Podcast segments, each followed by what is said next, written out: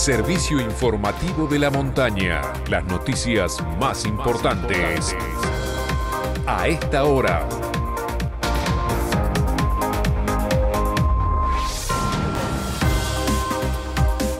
Hora 9 en todo el país. En San Martín de los Andes, temperatura 4 grados, 2 décimas. Humedad 62%. Cielo parcialmente nublado.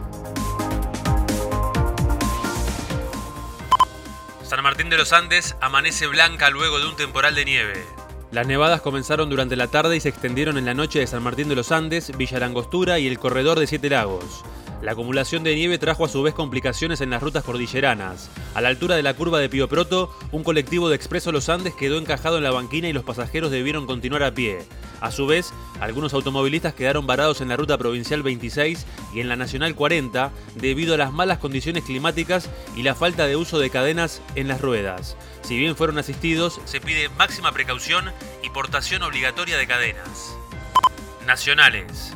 Los focos de incendios forestales en las serranías de Córdoba que arrasaron unas 80 cabañas en los alrededores de Potrero de Garay y obligaron a evacuar a varias familias se mantienen en guardia de cenizas por personal de bomberos voluntarios para evitar reinicios de fuego.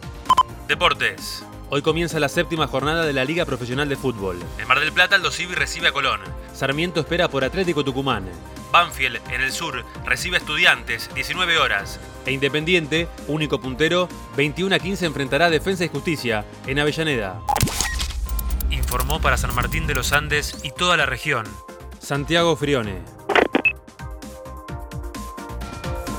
Este fue el servicio informativo de la montaña.